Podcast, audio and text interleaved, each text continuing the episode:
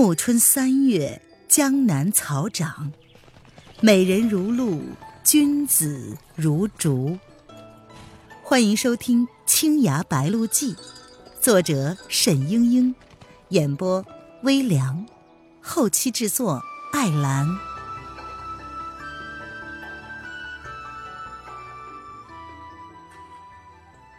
第六十一章，我喜欢的东西。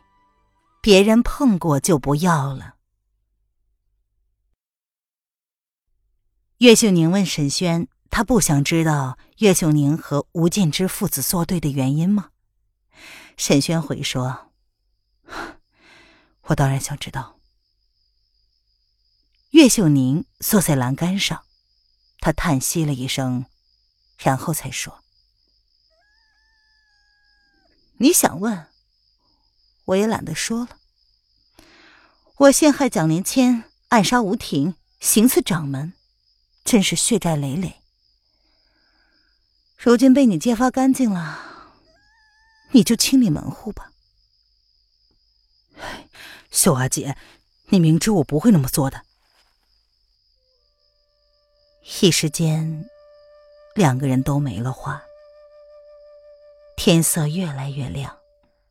清凉的晨风一丝丝钻入襟怀，听见露水滑落草叶的声音。这么多年来，在沈轩的心中，岳秀宁一直是一个温柔端庄、善解人意的阿姐，如同骨肉至亲一般。可是，一天之内，他突然发现了这个阿姐另一副面目，居然是计谋，是欺骗。他心里的失望、落寞，又向谁去说呢？岳秀宁自幼颠沛流离，身世凄凉，也许他也是不得已而为之吧。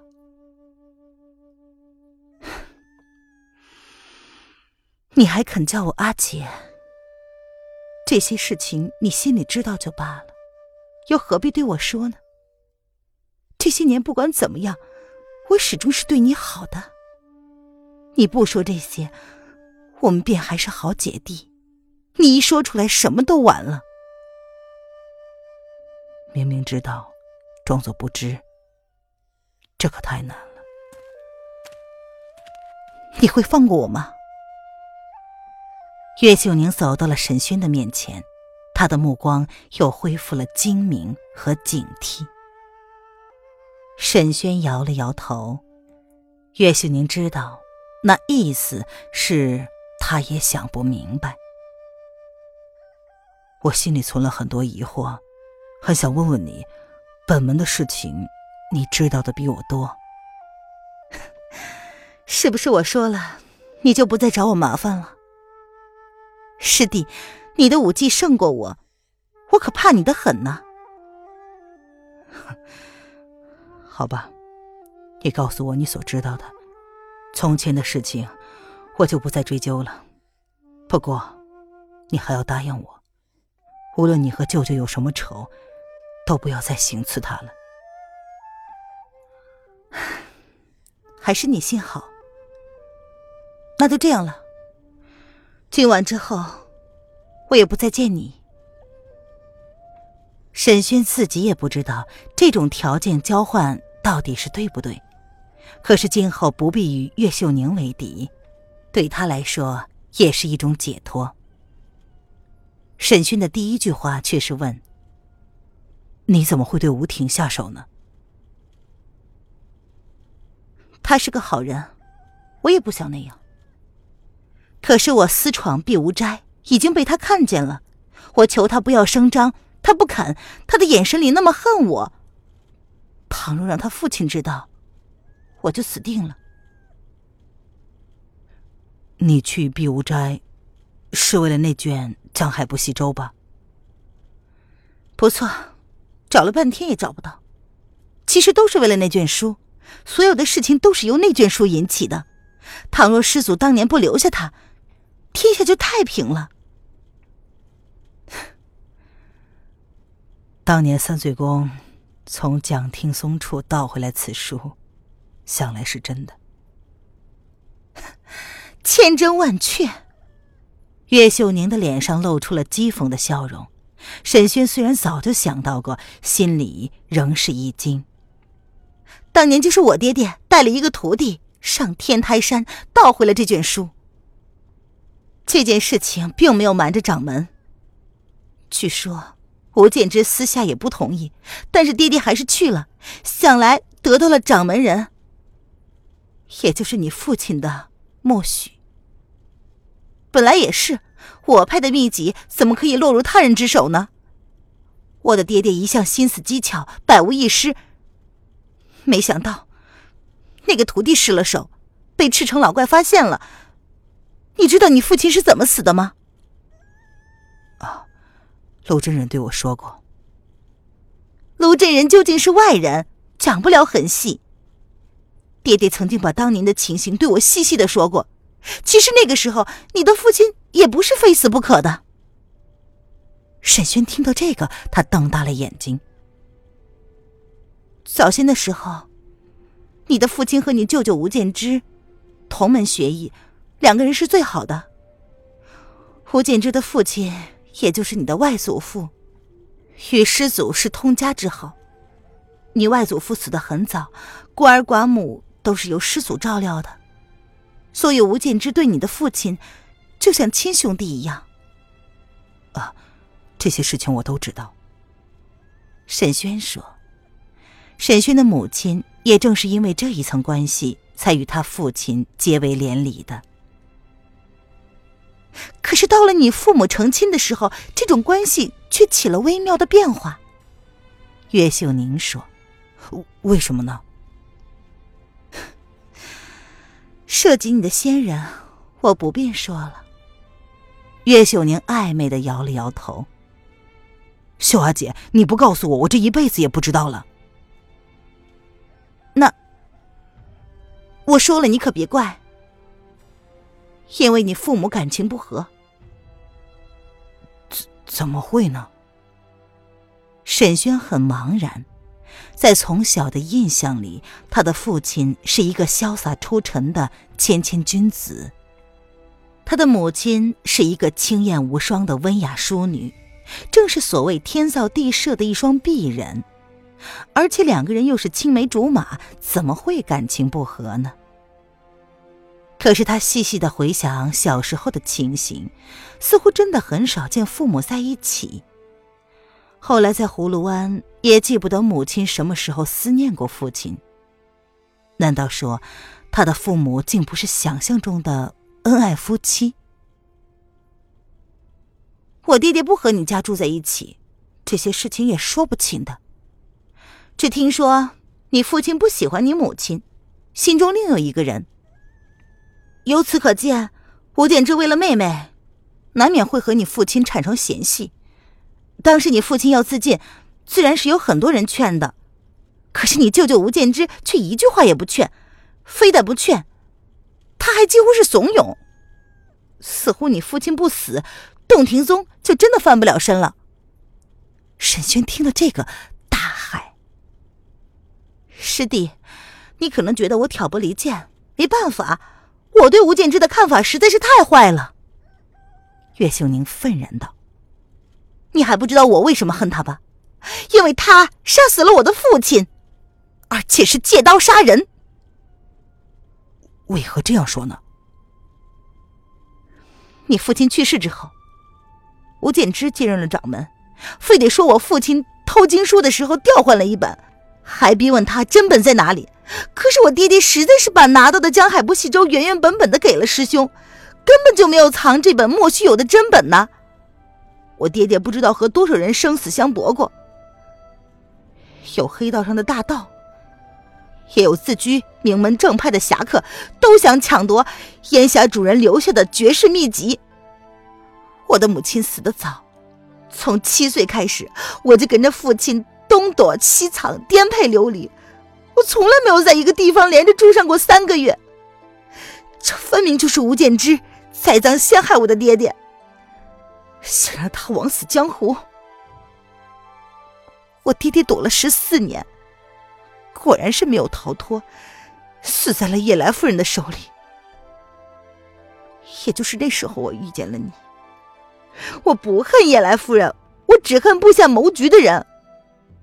无论爹爹死在谁的手里，都只需要向吴建之报仇。沈轩听见这个故事，隐隐觉得有些不对的地方。可是，胡掌门没有说错呀，岳师叔从天台山带回的江海不系舟，的确是假的。岳秀宁愣住了。沈轩道：“不过，换书的人确实不是你的爹爹，是叶来夫人。先前他亲口告诉过我。”在你爹爹上天台山之前，他就从蒋翁那里偷走了真本，留下了一卷伪书。他这么做本来是想报复他的父亲的，不料这伪书又被你的父亲拿走了，所以你爹和吴掌门都中了叶来夫人的计，才会彼此误会。你也不必再怪吴掌门了。”岳秀宁叹道。其实，爹爹也起过疑心。他一生都想弄明白书的真假，临终都叮嘱我要查清此事，所以我才会到碧梧斋去偷那卷经书，想看个究竟啊。奇怪的是，真的江海不系舟早就到了叶来夫人的手里，他是知道真相的，为什么还会追杀你的爹爹呢？掩人耳目吧，让别人绝对不会想到经书在他那里。再说了，当年下手的人是他的属下桑挺，也可能叶来夫人根本没有这个命令，这是桑挺自己邀功吗。岳秀宁说：“不过，虽然三嘴公的书是假的，我仍然不认为我错怪了吴建之。为什么？”沈轩说。其实沈勋的心里也有些想到了。你没有看见吗？那伪书上面的字迹我认得，正是出自吴建之之手。沈勋心想，岳秀宁的眼睛真尖，他竟然也看见了。您现在收听的是由微凉演播的《青崖白鹿记》。更多微凉免费小说尽在微凉微信公众号“微凉有爱”。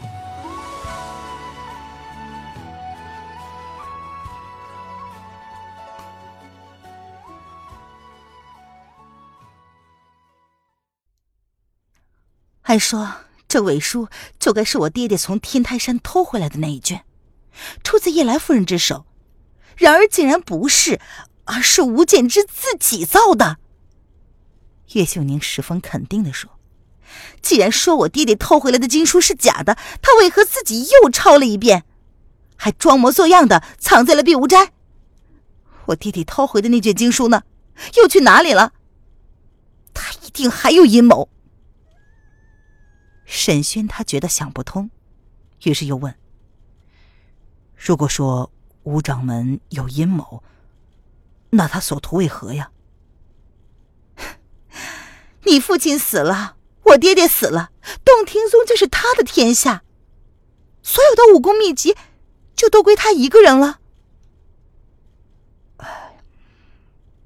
我想没有那么简单吧。也许吧，可是我相信，真凶往往就是最后得到好处的那个人。真的吗？沈轩很是迷惘。这里面还有多少扑朔迷离的地方？也许永远没有人说得清楚。譬如江海不系舟的真本落在哪里了？我的爹爹盗回来的叶来夫人的伪本又到哪里去了？洞庭宗这些恩怨纠葛剪不断理还乱。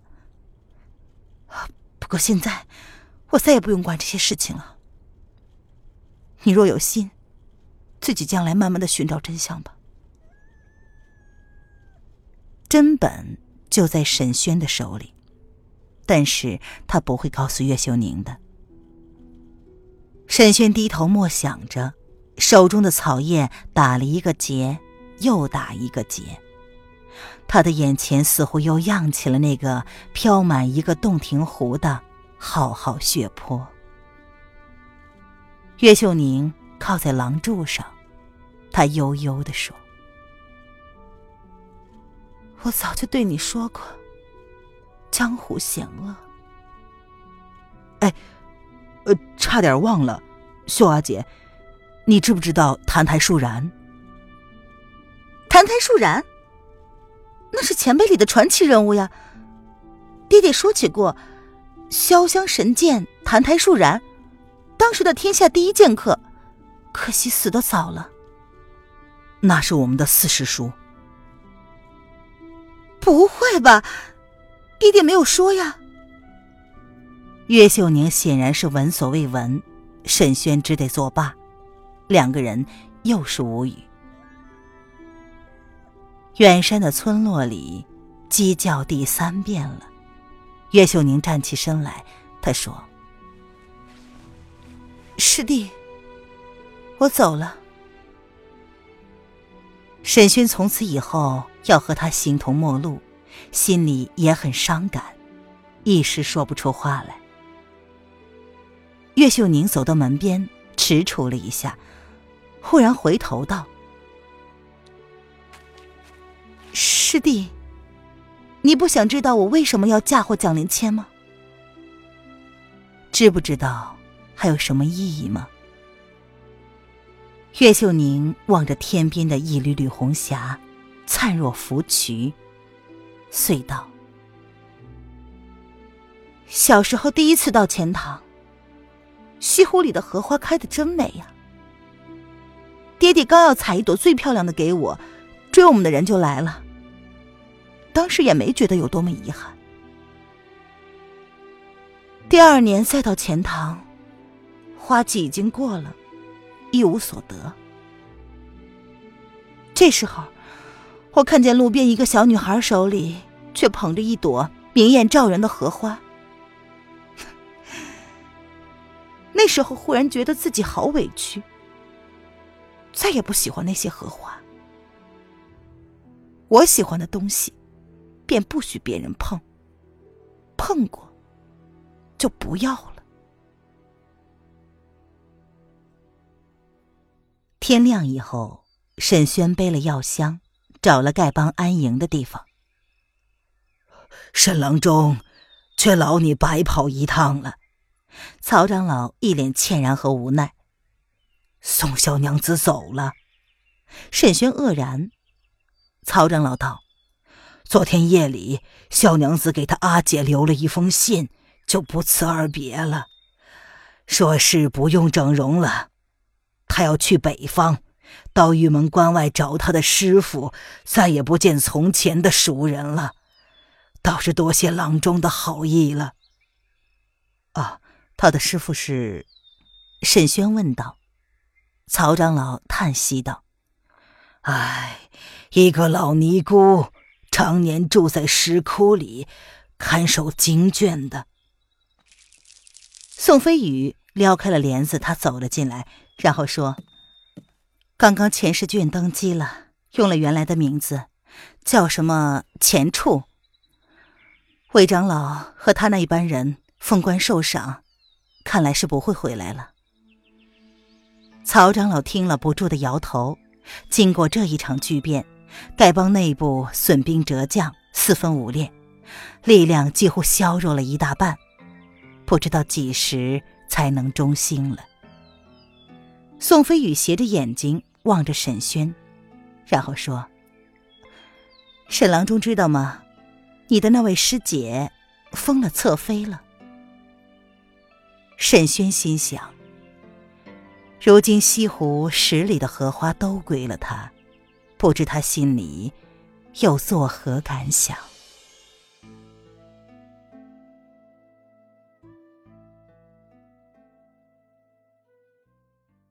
亲爱的听众朋友，本集播讲完毕，感谢您的收听。